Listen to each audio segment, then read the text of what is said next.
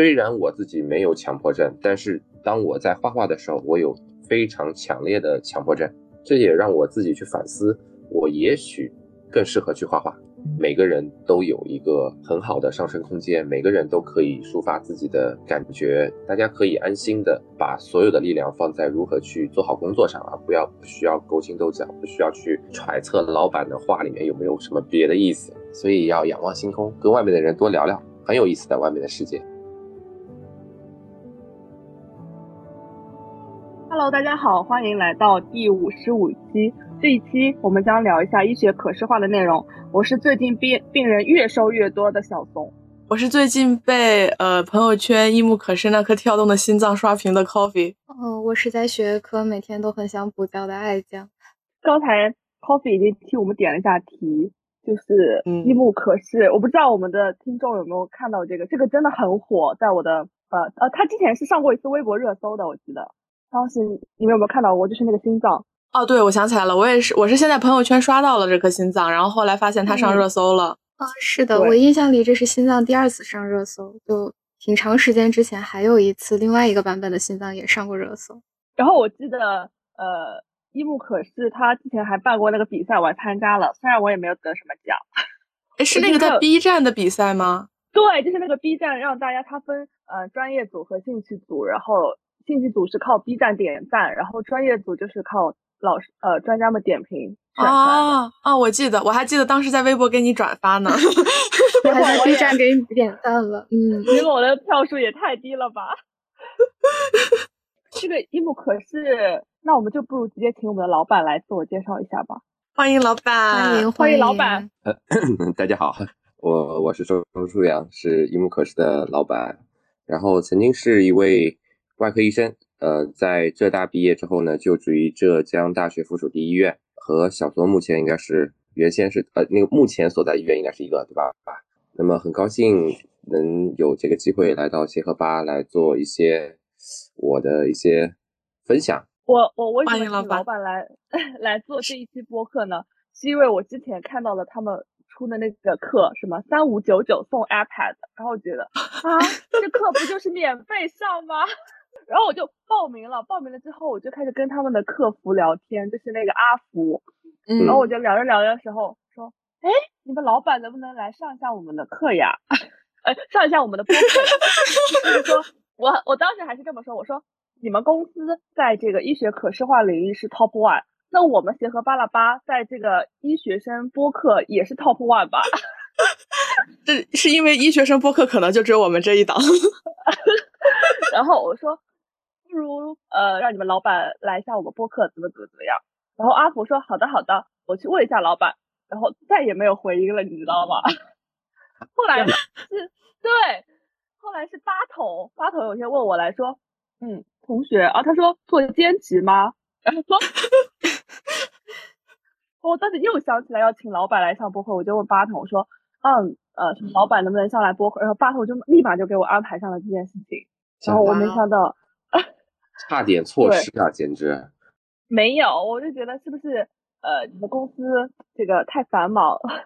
你这有一种挑拨离间的这个嫌疑。哦，对，我就是有点在在那个打 小报告说在告状的感觉。完了完了，阿福会不会打死我？呃，我还得去查一查阿福那个时候是谁。阿福阿阿福背后还有好几个人吗？有好几个人，因为那时候工作量很大，对。八筒算是阿福的其中一个一个一个一个人，对我们还有曾经还有过两三个吧。原来这些我账号后面原来是不同的人。那这个阿福和八筒这个名字是怎么起的呀？哦，是这样的，八筒呢，他本来也是我们的学员，然后现在是我们的全职员工嘛。然后当时，呃，我们开学的时候会有一节课是跟大家说要取一个艺名。就是相当于对，就是从踏入这条这个行业或者开始画医学插画之后，我们得有一个艺名，希望你呢这个艺名是好记啊，有特异性，并且呢不会念出来让大家尴尬啊。那么他他原先叫什么我都忘了，然后他就换成了八筒，叫一他叫一只小八筒，他的网名。呃，后来我得知这个网名呢是他曾经养过并且已经离开去了喵星的一只猫。哦，对对，然后阿福呢是我们公司的，应该说是一个团宠型的一个一只猫，呃，是我们公司脾气最不好，但是大家最喜欢的一只猫，不知道为什么是只小黑猫，就是极度有个性，整天八百个心眼子在在想东西，就遇到自己喜欢吃的或者有感兴趣的东西，它会把它藏起来的那只小猫咪。原来是这两个故事，难怪他们的头像都是猫猫。嗯，是。对，好，那我们回到我们这一次的主题，我想呃让 Coffee 和呃爱酱说一下，你们觉得你们心中的医学可视化这五个字到底是什么意思？好家伙，怎么突然开始考试？好家伙，开始点名喽！你们开始 猜。救命啊！呃，我感觉我就是我我我接触医学可视化，完全是因为我的舍友爱酱，就是因为我记得很深刻，是当时呃。呃，还挺早吧，一八年还是一九年的时候，然后那个时候就是爱酱就开始在我们就是拿着他的小小板板，然后在宿舍里开始画画，然后我当时就会觉得爱酱画画好好看呀。然后在那个时候是，因为当时是因为先是因为解剖课，我们解剖解剖课不是有一个那个，呃，就是交作业，对对，就节课作业是要画那个三四幅画吧，我记得，对，然后就是要临摹那个，很多同学都临摹的是奈特呀或者什么，然后。嗯，当时就是像我，就是那种绘画小白，然后可能之前只是有一点点素描基础那种，然后就画的就是感觉自己画的非常的就是各种比例呀不太对啊什么，感觉就不是很好看。然后当时爱酱就是拿着他的小板板，然后在那里画，哦，我觉得哦好好看呀。然后这是我第一次就是对于这个呃可视化有一个非常直观的接触。然后再后来就是呃后来协和有那种比奈大赛，嗯，然后就是也是这种绘画形式的，嗯，然后。就会发现大家就是越来越高精尖，就是它已经不再是原来传统的，就是只是黑白素描，然后后来就变成了嗯填色，然后非常生动形象、具象化的那种。然后再后来就是开始做课题，然后做课题就开始读文献，然后就会发现那种非常好的那种 Cell 啊、Nature 上面他们的文章配图都好好看呀。然后后来就才知道，就是哦这这有专门的一个学科，然后是在做这方面的内容的。但我觉得爱酱可能会比我的理解更深刻一些。让我们有请爱酱。嗯，好呢。其实前面 Coffee 已经说了一部分。最开始接触医学可视化啊，那个时候甚至还不能称之为医学可视化，就是我们解剖课上会画一些解剖相关的创意图，我可以理解为是。然后从那个时候开始画一些和医学比较相关的东西吧。然后后来就是看到了老板的课，然后在老板的课上接触了一些。医学可视化相关的概念，嗯，但是我觉得这些宏观的东西可能要等老板一会儿自己来讲。对，然后再之后比较深的，嗯，感触就是在医院开始有老师找我给他们画文章的配图了。对，就能体会到一种把比较艰深的呃医学的描述性的词汇变成一些比较直观的图像，嗯，不管是帮助理解也好，还是有一些科普应用也好。嗯，总之是一些比较直观的方式去对医学比较深奥的内容进行一个展示吧。嗯，对，这是以我的视角对医学可视化一些比较平面的理解。好的，那怂姐对此有什么想法呢？你怎么又 Q 到了我？我记得我我记得当时以前对医学可视化不是叫我们叫医学插画，因为我记得当时还是医学美术啊，就是当时我们上解剖课的时候，戴老师跟我们上过一节课，就是讲这个医学美术的。但是他当时不是呃，不像我们现在可能更多用于这些文章的配图、示意图啊这些来，我感觉可能更偏艺术性一点。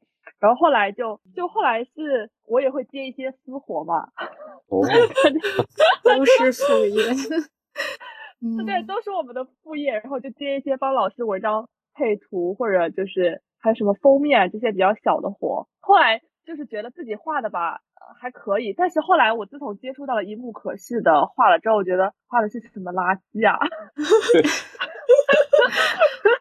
然后，而且我自从听过老板有一节课，他跟我们讲讲说现在这些教材的配图都不行之后，我看一篇文章我就会有这个毛病，我就是会我就是会看他的图，我说哎这画的什么垃圾啊！我就觉得配色也很丑，什么什么都很丑，说这些文章的配图都不行，然后我就。斥巨资报了老板的课，幸好他送了 iPad，但这个课真的不亏，所以我们要不让老板来跟我们说一下现在这个可视化在中国的一个发展吧。啊，谢谢谢谢，那个 没想到啊，都爆课了。那个我简单讲一下吧。一句可视化其实并没有大家想的那么复杂，或者说那么高深。它其实就是任何一种可以拿来去讲述一些医学的过程，或者或者去呃，应该说描述医学过程，或者讲述医学故事的任何的视觉化的手段，都可以称之为医学可视化。那么我们比较常见的其实就是绘画，像手绘啊、树绘啊都是。然后呢，要想再升级一点呢，可以到动画，动画也可以是那种二 D 动画啊。然后再高级一点，换成三 D 动画。然后还有呢，比如说像现在比较热门的什么 AR、VR 这些。呃，甚至 MR 这些交互，或者说一些虚拟的和现实相互结合的一些呃应用，都属于这个范畴。包括我们其实一直在做一个这个行业的边界的拓展，我们一直在做。其实像一些呃实实在在的实体化的一些东西，比如说大家平时在。呃，教学过程当中一定会遇到的模型教具，其实也是属于我们这个行业的范畴。所以，我们觉得我们可以做的东西特别多啊，甚至大家后后面，我们现在可以说一个一个一个一个还没还没公布的一个事儿吧，就是我们的课程其实今年五月份之后又会有一次大的升级啊。这个升级不光是内容上的升级，我们其实做了一款游戏。呃，然后嵌入到我们整一个这个这个这个教学的这个界面当中去。我们希望大家在游戏的过程当中去实现呃快乐学习的这么一个目的。所以这个游戏本身也是一种最最呃丰富的、直观的一种医学可视化的呃这种交互的体验，大概是这样。哎呀，我的嘴巴都要就是就是 张大了，就是差点要下河脱臼，太太震惊了。然后老板有一个经历，就是他以前跟我，他以前也是我们浙医的胃肠外科的医生嘛，所以我还是挺好奇的，当时是怎么从呃这个医生跳到做可视化？因为其实我现在知道的做可视化的公司可能就医木可视这么一家，然后就做到这么全国这么大一个规模。对，呃，其实是还还有挺多公司的，其实还有挺多公司，这话不能说的太绝对，是这样。呃，只是就可能我们相对来说。呃，名气稍微大一些，名气稍微大一些。那么我从医院里出来也是，实话实说，也是迫不得已，也是迫不得已。为什么呢？就是呃几个原因啊。第一就是自己当时所处的这个现状其实并不令我满意，就自己的工作状态也好，自己的收入水平也好，包括自己的一个呃自我成长的空间，我我觉得都是比较有限啊，比较有限。那个。小童现在不是在浙一嘛，应该收入还可以，对吧？我那个时候其实收入非常非常低啊，低到很，我每次说出来大家都不相信。那这个这个我不知道，最终这个你们因为你们的影响力太大，我不知道谁能听到啊，所以我就不方便说到底是多少。方便不方便？但确实，呃，很多外行人都听了觉得啊，医生这么低吗？对，当时确实那么低。然后据我现在的师兄们说，他们现在收入其实已经涨了大概两三倍吧，啊，涨了两三倍了。我那时候是至暗时刻，这一我们科室的收入的至暗时刻，走了之后就好了，可能是我比较晦气吧。然后还有一个很重要原因呢，就是，呃，我发现，呃，医学可视化和我自己的本职工作产生了时间上的冲突，因为大家都知道做医生都是很忙的嘛，而且这也属于教学医院。你还要从事各种科研啊、教学啊等等这这样的事情，我发现到后期我是很难去做到一个平衡的。然后真正让我走出来的一个很重要的一个原因是，我自己就是去看自己的呃这么七年的从医生涯，我自己的真实的主观的感受，就是我发现我自己在画画的时候，不管多累多忙，时间多紧迫。我都会强迫自己去做到最完美，所以我发现，虽然我自己没有强迫症，但是当我在画画的时候，我有非常强烈的强迫症，这也让我自己去反思，我也许更适合去画画，这是这是一个很重要的一个原因。哎，那老板怂姐是 刚刚怂姐私信我说，老板说到了我的心坎上，我说那不如你也全职加入吧。我们现在虽然很累啊，但是我们的员工包括八八筒也经常跟我说，但是就心不累。就是我们当时在临床上的时候，我有一点很大的感受，就是每天心都很累。这个累呢，可能是呃，比如说有科研压力啊，有临床的压力啊这些，但更多的是呃，整个医疗体系它属于一个是非常等级森严的，然后呢又是呃不近人情的，甚至在我看来是偏落后的这样的一个管理的一个体系和。外面世界那些啊平等的、高速发展的、欣欣向荣的或者日新月异的一些我接触到的一些不同的行业的相比，真的让我觉得有点绝望。然后还有一点很重要的是，呃，我们身边其实经常能听到各种杀医生啊、打医生啊，或者说辱骂医生的事情，对吧？就医闹事件，嗯，非常非常常见。那么。我自己其实虽然这七年当中最后成功上岸，没有沾上任何的医疗官司，但是经历了很多身边的同事遇到类似这样的事情，而且我发现所有的这样的事情事情，有且仅有在我们医疗圈内部进行流传，它不会外扩到那个社会层面上面，就是大家对杀不杀医生并不感兴趣。打不打医生也没没有丝毫的这种同情啊、怜悯啊，或者是完全没有，也不会感到气愤，只有内部的我们自己的人才会感到这个，我觉得特别特别悲伤。然后另外一个还有很重要的一点就是，不管我们遇到多少不公正的对待，很少有医院的领导会出来撑腰或者去解决这个事态，往往是一线的医务工作者就忍气吞声就这么结束了，甚至连最基础的反抗都不会有。这是让我很绝望的一个事情。我自己的性格虽然平时看着好像也不是很很喜欢出条的那种，但我不喜欢把自己的命运掌握在别人手里面。我喜欢可以自己做主的感觉。所以，呃，当时其实并没有想着说靠这个事情来打造一个我们可以自己做主的这么一个行业。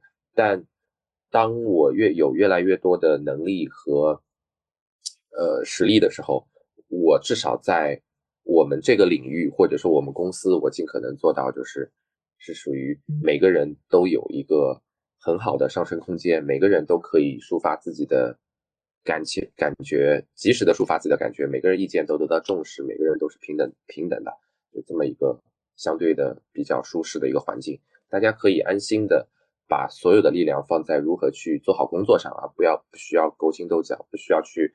揣测老板的话里面有没有什么别的意思？对，所以我们现在公司里面是这样的，就是他们经常会当着面我的面去嫌弃我，或者说骂我，很很正常，很正常。我们有时候也会因为一些事情的处理问题发生一些争吵，但是都是对事不对人的啊，都是对事不对人。所以，呃，总体来说，现在的我自己，我们公司的一个就业环境是让我。比较满意，让我们的员工也比较满意的一个一个状态。哎，我想问一下，老板就是在呃，就是你的美术背景是从小就就比如说像报兴趣班一样，还是怎么有的？呃，这个说出来可能有点伤人，但我的这个东西是 是天赋啊，对，嗯，就是八筒八筒原先不相信，就是。他没来工作之前，或者跟我还不是很熟的时候，他他们总觉得我是偷偷在练习。但是跟我时间久了，他就知道。昨天晚上在那个北一的那个分享的时候，八筒在台上说，我没从来没看到他有努力过，在这方面从来没努力过，但是他 还始终在进步，确实这样的。呃，因为我觉得画画还是本质上是有一些诀窍存在的，有一些共性存在的。这也是我们上课的时候会会给大家讲的、分享的一个东西嘛。我觉得只有抓住共性了。呃，一些规律抓住了，那么再配合上适当的练习，就能让你这个事半功倍，对吧？啊，所以这个有一定的天赋存在啊。哎，那老板现在公司里，呃，员工是大部分还是做美术，比如说从美院过来的学呃毕业生，还是说是医疗背景的偏多呀？这个事情我们还真做过统计，就是我们目前有将近九十个全职的员工。然后有一半的人是医学及医学专业的，啊，然后剩下的一一部一半的人呢，都是社招过来的，那大部分都是美术专业的同志，嗯，而且很有意思的是，我们这一半的医学专业的人，他基本上是就是我们公司的各个主要岗位都是由他们在承担的。呃，我我并没有什么医学和美术搞对立的这样的一个情况，但是我们公司的实际情况就是大部分的工作，新新的方向的开展，新的项目的对接，都是需要有医学专业的人才能去做这样的事情啊，这个行业的特殊性。而且我们发现，我们所有的医学专业的同志来这儿的同志都是包括我们班的，都是我们的学员，哪怕是 对，哪怕是那个。非美术岗位的，比如说像医学编辑啊，甚至是一些策划，他们都是报过我们的插画班的啊，挺有意思的，自产自销型，我们属于。我我记得老板当时跟我们就是那个全能班的开学典礼的时候说过一个社群的力量。嗯，是。对，可以老板再跟我们展开讲一下这个，因为你们每一个班都会有一个呃群嘛。然后其实在大家在里面还是很活跃的。好呀，好呀。那个我们其实当时走社群运营也是一个误打误撞，或者说是一个呃传统流程下来的。为什么呢？这就说到我离职的时候了。就我离职完了之后，我其实并不知道自己要做什么。当时现在想想，现那个时候的自己太忙了啊，太忙太忙了。然后呢，所以我离职完的状态就是在家养猫、养花、养草。每天就是睡到自然醒这样的一个状态，然后突然有一天有人说让我去开培训班嘛，我说行啊，那就开了。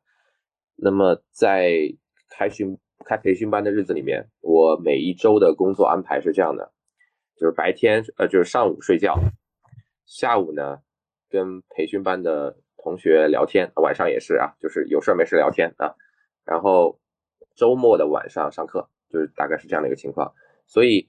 呃，以前，尤其是以前，我自己还还参与聊天的这样的一个比较比较闲的一个状态下面，我们整个培训班的氛围是很好的，所以很多人会报一期、二期、三期，就是那个时候我们的课程并没有很大的就是更新的情况下面，就每一期的变化不多的情况下面，也没有基础班、进阶班这样的一个一个那个升级，很多人会报一期、二期、三期，目的就是能够在群里面能够付费聊天啊，那么后面我们随着这个这个这个我们的私域的这个量越来越大之后呢，我们发现通过社群的运营或者聊天，我们接触到了更多我们以前接触不到的人和事啊，包括像呃我们来来参加协和吧的这个，其实也是我们在这个这个社群里面，我觉得也是一个社群运营的一个结果吧。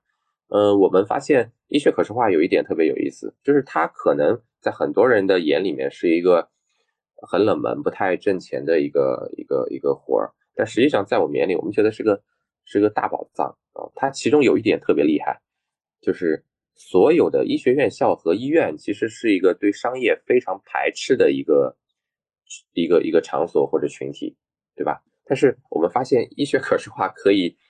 畅通无阻的进入到各个学校和医院当中去，并且很有可能是他们主动让我们去的啊，所以，呃，我们通过培训班和医学可视化这个途径，让我们链接到了全国各个医学院校和医院这些非常稀缺和宝贵的这些医医务人员和医学生这样的资源啊，所以我们特别珍珍珍视这个社群运营。哎，老板们现在开已经在哪些呃院校开始自宣讲了。我们这次是第一站是在北京嘛？嗯，昨天晚上是在北医，然后今天是早上协和八，下午是宣武，晚上是牛津有个线上的分享，然后礼拜一宣武另外一个科室的也邀请我们过去，晚上是呃首医的有一个讲座，然后后面的话我们像上交复旦我们也有了一个联系。然后浙大也有，呃，南京大学、东南大学也建联了。我们目前是这样的高校有五十多个是建联的，然后在安排日程的目前有十多个吧。反正今年我想能跑的都跑跑，趁我还还相对来说空一些的时候。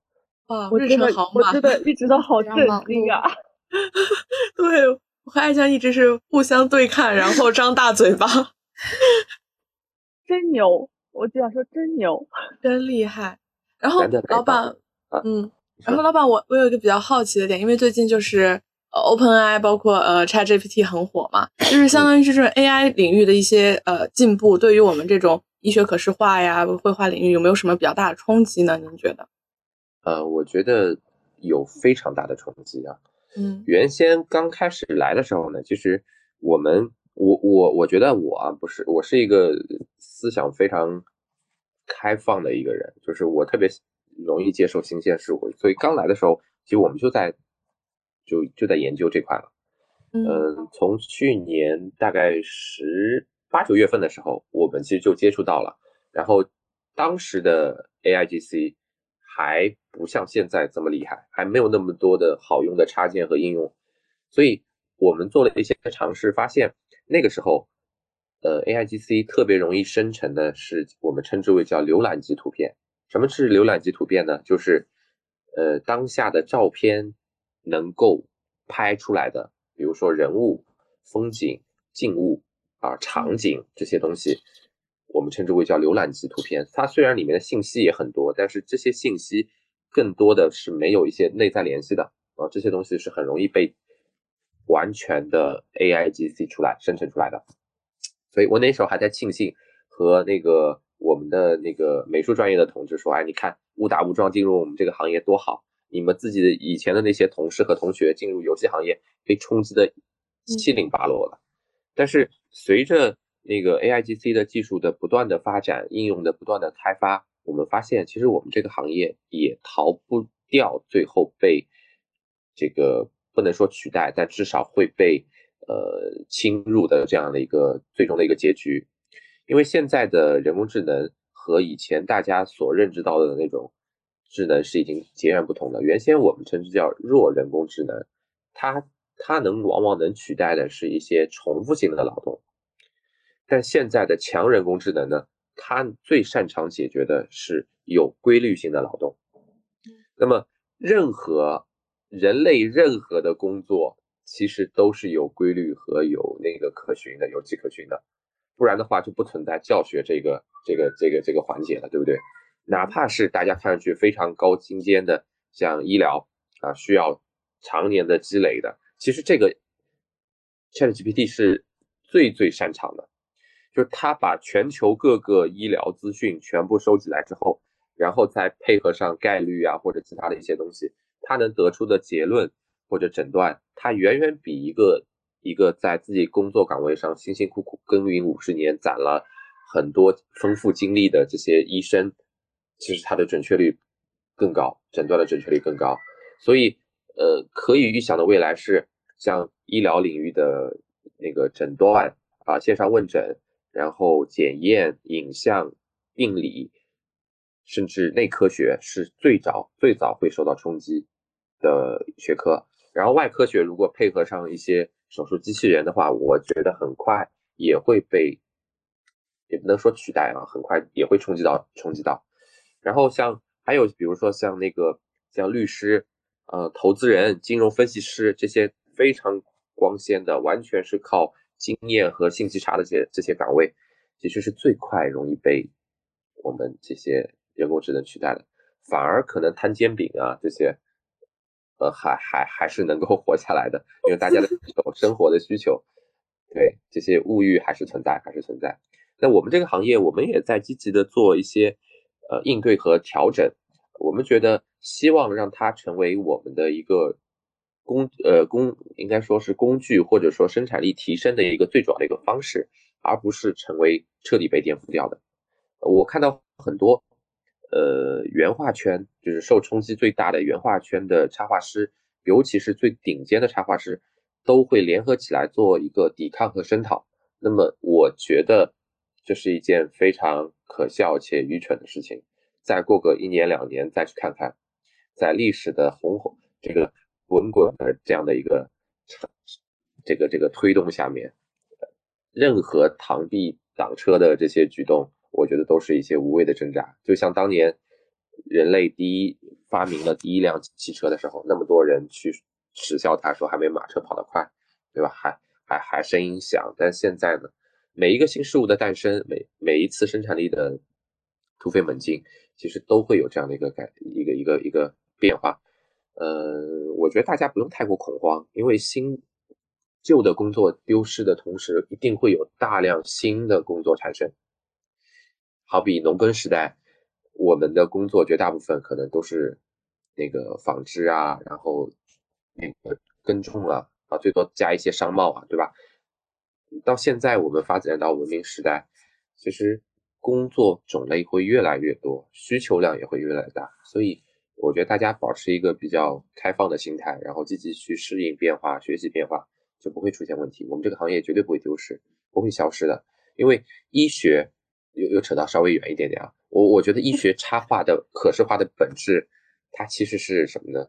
是医疗信息传播媒介的升级，所有文字。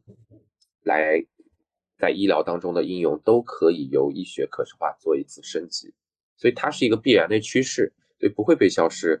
那么可能 AI 来了之后，AIGC 来了之后，它会让我们这个从文字更迭到视觉化的进度会大大的提提升。我在这边做一个预测啊，也许三年五年之后，我们医生或者医学生将不再需要看那些头疼的文献了啊，我觉得不需要了。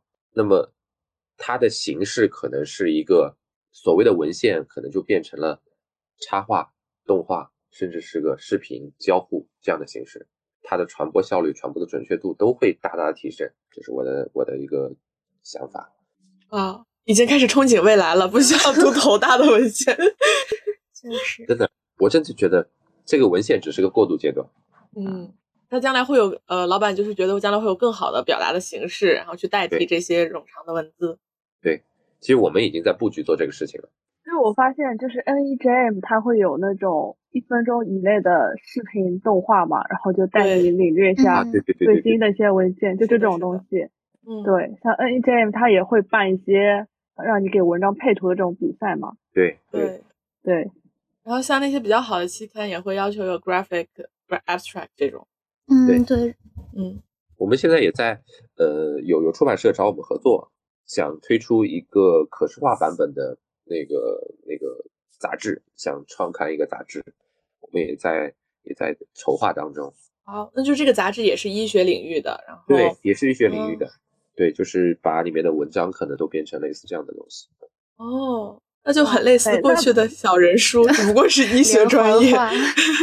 对啊，那你看我们那个泛娱乐领域，大家抖音的崛起，本质上就是因为它的阅读门槛是低的，对吧？大家信心对，这这就是简直就是降维打击，对于这种纯文字或者图文来说，所以它能够一下子就脱颖而出。那么我们觉得专业的医疗领域，它其实更需要这样的东西，因为文字的阅读门槛太高了，这也是我觉得造成临床上，比如说医患。沟通困难啊，或者相互不理解这样的情况，对吧？嗯，所以，所以我觉得这个东西是迟早会到来的。老板就是老板，我心里就是一 觉得好崇拜老板。你好，哎，就是之前我也听过老板说，他们公司现在每一年能产出两万张，我觉得这个数字也是非常的惊人哎。我们。今年本来是预期能够产两万张，但我们觉得随着 AIGC 的到来，可能这个数字还能再往上翻。嗯，就是我们因为呃机缘巧合吧，就是一九年的时候承接了互联网的订单，主要是腾讯、百度、字节这样的大厂，他们需要去做呃面向 C 端的这样的一个呃科普的一个平台，然后需要专业的插画师团队去为他们的医学词典去配图。然后我们就做了这样的工作。原先以前呢，我们这个行业大部分的插画工作都属于是定制类，就是甲方提一个需求，然后我们根据这个需求来进行，呃，这个这个画图。一般来说，这种定制类插画，我们的时间大概是快一点两两周，慢一点的话可能几个月都有可能。遇到甲方比较难搞啊，或者反复修改啊，甚至是。呃，沟通不畅的情况就可能要几个月的时间。那我们现在呢，大概产量就是说，一个插画师，合格的医学插画师，他一个月我们的保底大概是六十到七十张，有些快的的话可以到一百五十张左右啊，这是我们的一个产量。呃，我我不知道同行们产量是怎么样，但是大部分的同行目前其实没有这么多的订单和需求去出这么多的图啊，基本上是这样的。那我们也正是因为通过互联网的这样的一个呃一个磨练吧，啊这几年的一个磨练，就是我们打造了一条属于我们自己专有的一个比较高效的 SOP，所有的这个流程进行结构化，然后进行一个分布的拆解，每个人去各自其职，做自己最擅长的一块，然后可以快速的出大批量的高高质的同水平的一个图片。嗯，那我有一个问题，就是刚才老板有提到，比如说像 AIGC 可能会对公司的这些插图的产量有一个提升。那么除了这些比较基本的方面以外，像 AI 它还可以对医学可视化，无论从产量还是边界探索这些角度来讲，有什么提升和帮助呢？如果把它作为一个工具的角度来讲，呃，我觉得其中有一点就是医，它对于医疗的内容的。信息的整理和收集是非常擅长的，这个当下的这个 A A I 的话，所以呃，医学可视化很多时候这个图做的好不好，其实不在于它画的好不好，而在于信息是否正确，搜寻是否全，以及它的表现形式是否是否合适。那么我觉得这个东西其实也是可以由 A I G C 来辅助的。呃，然后呢，包括嗯，你说。其他的一些边界的探索，我们其实一直在做啊。就是我们觉得所谓的这个呃医学插画或者医学可视化，其实真不是单纯的只有插画和动画。我们一直在做各种的，比如说呃衍生品啊、周边啊，呃，然后还有一些比如说呃 IP 打造。对对对，IP 打造也是真真的，我们觉得这个能能做的想象力就太大太大了，太大太大了。而且我昨天晚上其实刷视频，我有一些新的感触啊，就是我们当下整个互联网很有可能因为 AI AI 的到来彻底的终结掉，就原先互联网的所有的一套流程全部终结掉。比如说我们那个订酒店或者去那个，咱们都需要打开 APP，然后在你们的框里面就是输。就点选，比如说在北京啊，在哪个区，对吧？选择自己入住的时间，这样选择，然后一步步点下来，最后付款。这是我们觉得习以为常的东西。但是 AI 会怎么做？就是你只要告诉他，我来北京哪里住几晚，我的价格是什么区间，我的要求是，比如说有早餐，有窗啊，然后那个床很舒服，那么他就直接出结果。所有中间的流程全部消失，所有，所以我们后续可能所有应用的 app 都会重新的消失，啊，全部消失。呃，那么对于我们这个行业来说也是，我们这个行业里面的流程都可能会完全重塑掉，包括我们之之前引以为傲打造的那条 SOP，可能都会完全改掉。这个反正是，我觉得这个影响是对整个，不光是对我们这个行业，对所有行业都是一个。非常可怕的毁毁灭式的打击啊！应该不能不能叫毁灭，应该是有点革新性的。对，真的就就像打麻将，一桌人在打麻将，然后有些人已经做牌做得很好了，正准备胡了。就像现在的很多公司已经有很好的积累了，突然之间有一个人一脚把这个桌给踹翻了，说重来啊！嗯嗯，特别特别可怕。我不知道你们在医院里面有没有这种感觉？我每天在。在外面真的是战战兢兢，如履薄冰，还有心潮澎湃。嗯，我觉得刚才就是老板一开始说过，他觉得医医院这个环境就是其实是挺封闭的，大家都活在这个环境里面。是，对，所以就很少有能向外面的人交流的机会，然后才发现原来外面的世界已经是这样了。嗯，我我我我还是觉得医生虽然就是专应该是专于自己的一个。工作，呃，但是还是得，就除了脚踏实地啊，努力深耕之外，还是得时不时的仰望一下星空，跟外面的世界接触一下，因为外面的世界真的变化很快。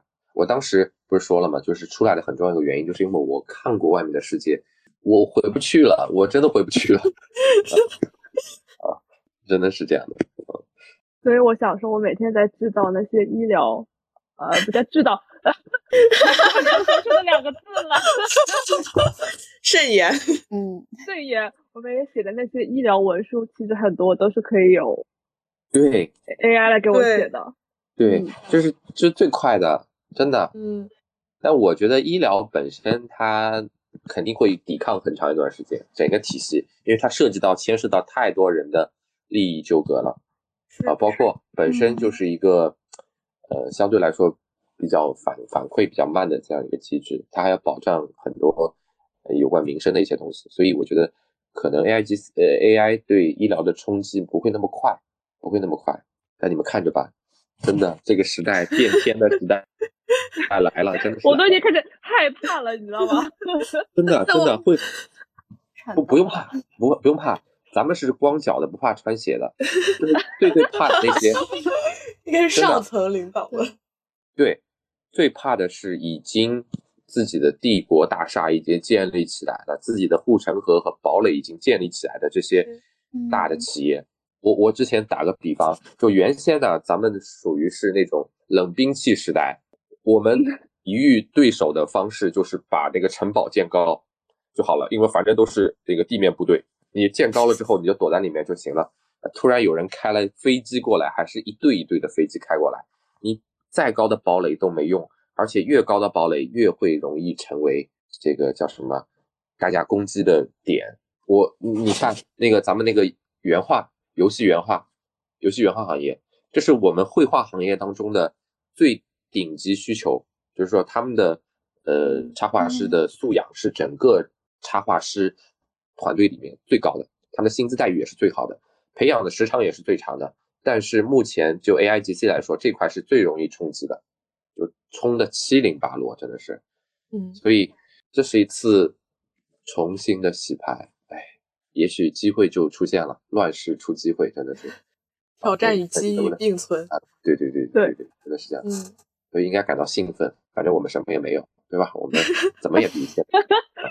对，对我们来说就是保持学习，然后抓住机遇。对，抓住机遇，我相信会有大量的创业的机会，或者说很好的上升的空间会有。哎，我很好奇，就是老板当时的那些呃，你身边的同学，他们跳出这个医疗圈啊，就不当医生的比例高吗？我身边其实不多，就我们这一届，呃，不多。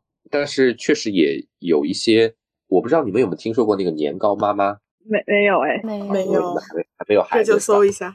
啊，年糕妈妈是我们上一届的一个学姐，然后她自己公司也做的很大，从一开始的那个微信公众号上写母婴科普类的，然后积累了大量的私域粉丝之后呢，呃，快速的转行做那个电商，做那些母婴保健品的电商。就现在做的很大，然后还有还有，我也遇到过一些出来做投资人的，啊，出来呃那个自己创业的倒不是特别多，但确实有。但所有的我们发现啊，就是很多人其实，在医院里面觉得自己所处的环境不是特别好，呃，然后呢，觉得出来呢，好像又很担心害怕，其实完全没必要，完全没必要。你看我这么忙，我当时出来。完全这个行业原先是活不下去的这么的一个行业，现在也还可以，对吧？也还至少能活下来。呃，我遇到大部分，应该说不是大部分，每一个我遇到的出来的医生，他们都没有后悔过，也都没有觉得想要重新回去啊！真的，外面的世界很精彩，就看你敢不敢踏出来。越说我越心动。但是但是但是不能像我那么莽，就直接出来，还是得好好的想一想自己的优势在哪里，然后自己哦，还有一点我想说的，就很多人会觉得自己一无所长，嗯，除了会做医生什么都不会，然后就觉得那我出来还能做什么呢？其实不是的，我自己现在作为资本家或者用人单位，我就发现在外面。招到一个科班出身的有扎实医学功底的人，是一件非常非常难得的事情啊！就是这个医疗的属性，它是一个非常难的一个属性。就其他的工种，这些属性都很好，很容易得，医疗属性很难。为什么这么说啊？举两个例子。第一，就是每一年的考研，临床这个专业是不允许任何别的专业来调剂或者考过去的。这是第一个，就说明什么？这个东西的重要性，对吧？第二就是我们来想一下，比如说像画画、唱歌、程程序员啊，或者说其他的，比如说呃别的行技能，都是可以通过后天的培训班或自己的自学来习得的。比如说你医学医生想要去转行去学别的技能，是很容易在外面找到途径和有方法来学的。但是有谁听听说过自学成医的吗？没有吧？我们的 医疗体系一定是只能在大学阶段来学习的，因为它除了看书之外，更多的是要跟病人去接触，要去参与手术或者临床，这些东西总汇总到一起，才会给你一个相对准确的一个判断。很多为什么百度的这个什么这个这个医生是不行的，或者百度上面去求医问药是不行的？因为那些百度这些医典上面写的这些东西都是对的，但是大家学过医就知道，不是上面我们会把所有的并发症和可能问题都会写出来，但是都存在概率，对吧？来一个病人，我们先看的是年纪、性别，然后他会得什么的病的概率，其实在我们脑子里面其实就有了。所以我觉得医学是一个非常立体的一个，而且需要全方位信息汇总的一个学科。如果你已经有了很好的医学的一个培养，并且呢有了一定的临床经验，那我觉得出来之后有很多很多的岗位是需要你这样的一个能力的。你再配合上，比如说一个跟人打交道的能力，那就变成医药代表，就销售，对吧？你如果对金融很懂，然后那你配合上这个，就成为医疗行业的投资人。这个是特别稀缺的一个岗位，而且我觉得如果想要转行的，这个是个不错的方向，因为它它整一个呃虽然压力有点大，但是它不停的在接触新的人、新的事物，是并且状态是很好的，就保持更新的状态啊，收入待遇也不错啊，对吧？然后比如说配上画画的，就是我们工作的，对吧？还有比如说配上有带一些法律知识的，那其实就是变成医疗相关的这个专门做医疗纠纷调解的律师。也是一个非常非常棒的一个职业，就是只要医疗加一个东西，就能产生一种全新的职业，并且你有非常非常高的一个护城河。因为律师谁都可以啊，不是说错，因为别的都可以学，但是医疗你只有且仅有在自己的这个大学阶段能学，所以可以更大胆一些。我我想到之前不是就是说鼓励大家鼓励各个医生做兼职还是什么？嗯，然后大家当时开玩笑还说去什么卖煎饼啊什么之类的。啊，对啊，你看那个像北医的那个柳叶刀客，不就是 医学加上烧烤？烧烤，嗯，对对吧？医学加烧烤，现在据说开火开的也特别红火。所以学医的人，我觉得本质上都是聪明人，然后大家都能吃苦，那做什么不行呢？对吧？思路真的开阔了。我搜了一下柳叶刀烧烤，居然已经有六七家分店了。哦，对呀，对呀。但他没有看出北京，他可以往全国再开一开。是，嗯，对。然后最后想让老板跟我们说一下，比如说呃，想学呃医学插画这些的医生啊、医学生啊，你对他们有什么建议吗？呃，我我的建议是这样啊，很多人会。呃，执着于去提升自己的技术，我觉得也对。但呢，现在 A I G C 来了之后，其实很多人应该能看到，你技术学的再好，都没有 A I 画的好，画的快。但是不要担心，因为医学插画或医学可视化，它的最核心的点还是如何将文字信息或其他复杂的各种各样的信息汇总、筛、梳理，然后筛减，最后。把它以用自己的理解的形式呈现出来，或者通俗易懂的形式呈现出来，所以本质是一种信息的整合。那么这个东西是我们医生或者医学生最擅长或者说不可取代的。所以把这个东西做好，其实在我们这个行业里面，其实就有自己的一席之地啊，就有自己的一席一席之地。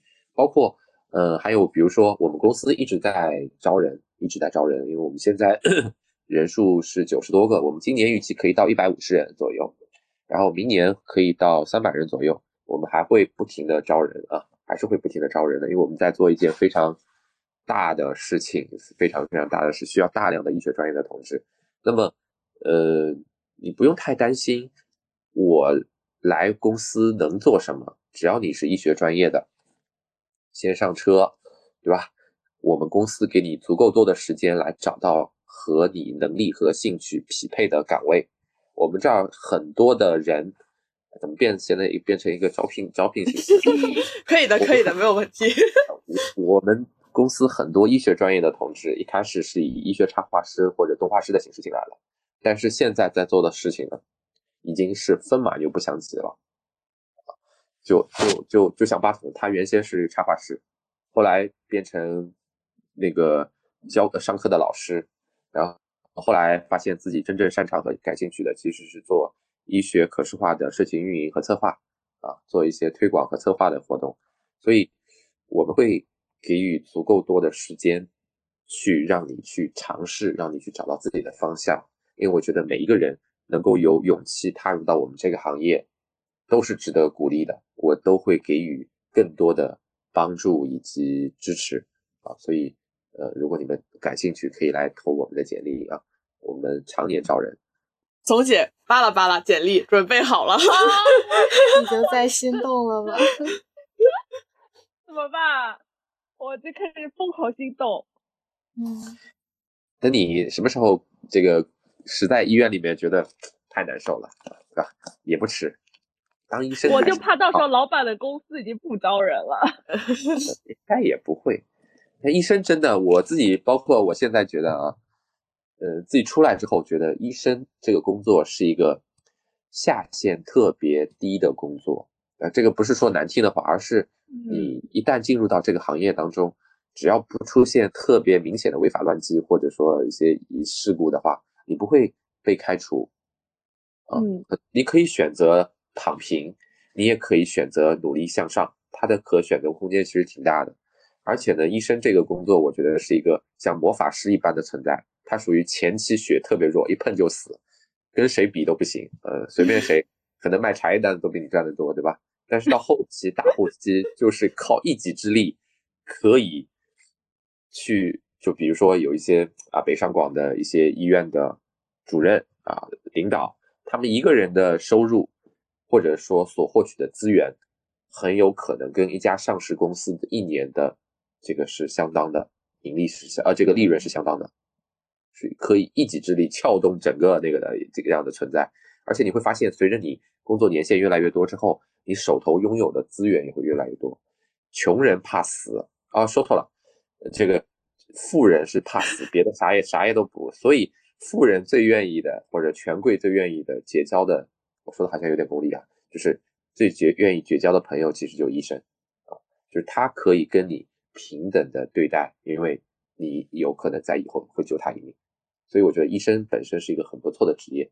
那我也觉得未来我也很看好中国的医疗，它一定会往市场化方向去发展。那么整个医疗的制度和体系也会越来越完善，医生的待遇，包括医务工作人员的一个工作的就业情况也会越来越好。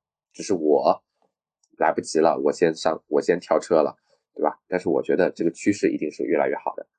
老板又帮我往医生那里拉了一拉，总结现在就是来 回摇摆。对，因为因为我已经工作了嘛，但你们俩还没有工作，对，就是可能感触没有那么深。我觉得当时选医生、选读医的一个原因，就是觉得医生这个行业稳定，对，非常稳定，对，非常稳定。然后你从而且你读了八年制嘛，你从上大学开始，你什么都不需要考虑，就一直读一读一读到最后找到一份工作，你好像就没有那么多岔路可以选择的感觉。但是今天听了老板之后的话，就觉得其实你有这个背景之后，你是可以往任何一条岔路上走的。对，任何一条岔路上走。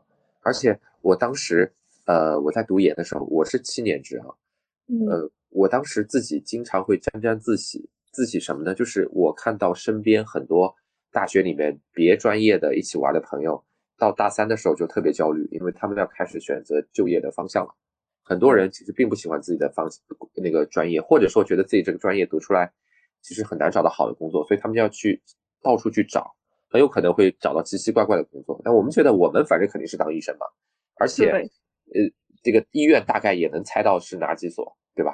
所以我觉得是个是一种幸运。但是后来我发现，其实不是，就原先我是一个很追求安稳的一个人。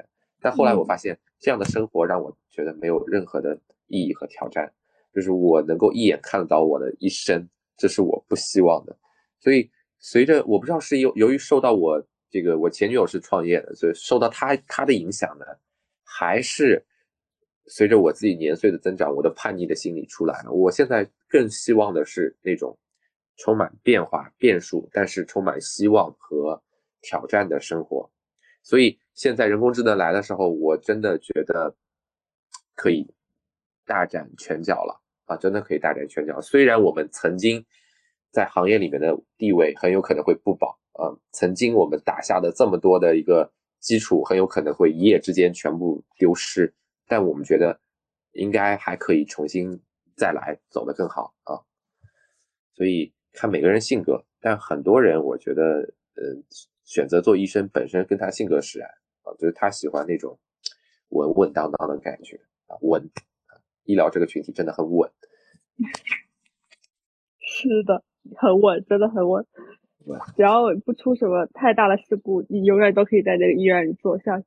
对，好，Coffee 和爱酱还有没有什么问题？没有了，我们俩现在还在震惊于老板的。你们可是明年要找工作了耶？对，我俩今年我们对很快了，非常的焦虑。最近感到一些思路上的震荡，听了一些已经上班的同学们的发言。嗯，因为我觉得每年我们找工作的时候，跳出就不当医生的还真的是非常非常少。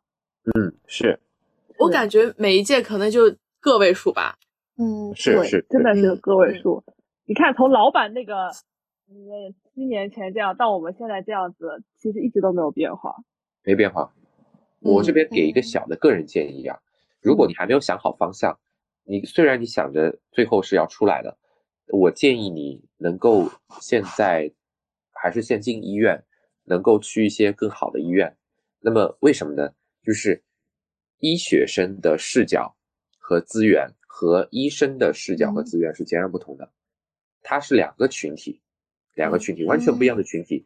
如果就是后续你想从事别的行业，更要到医院里面去体会一下，然后去积累一些你想要的那东西和资源，然后你再出来，过个三年五年，或者说一年两年，你再出来的时候，我觉得比单纯的毕业就直接转行可能更稳妥一些，然后优势也更大一些。先积累一些医院呃医院的经验好了，我要把 规培证先拿到。对，我们主要是先拿到规培证，这个很重要。嗯，至少我的主治。那可能还有五年吧。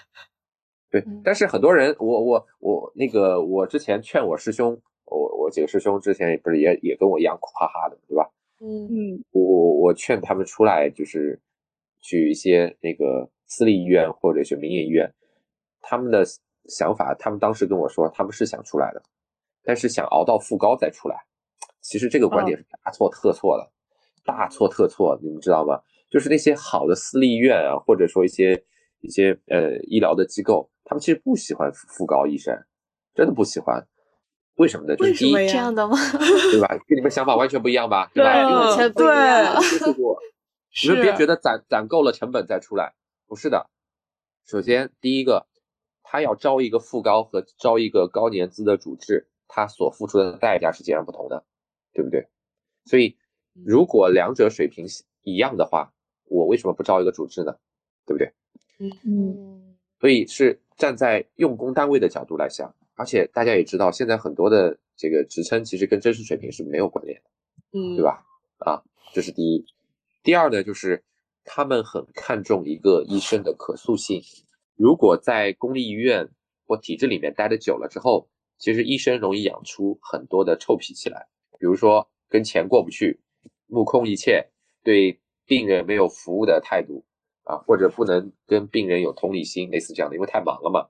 但是私立医院是以服务为主的，所以他们需要站在患者的角度去思考问题，站在患者的角度去服务他们。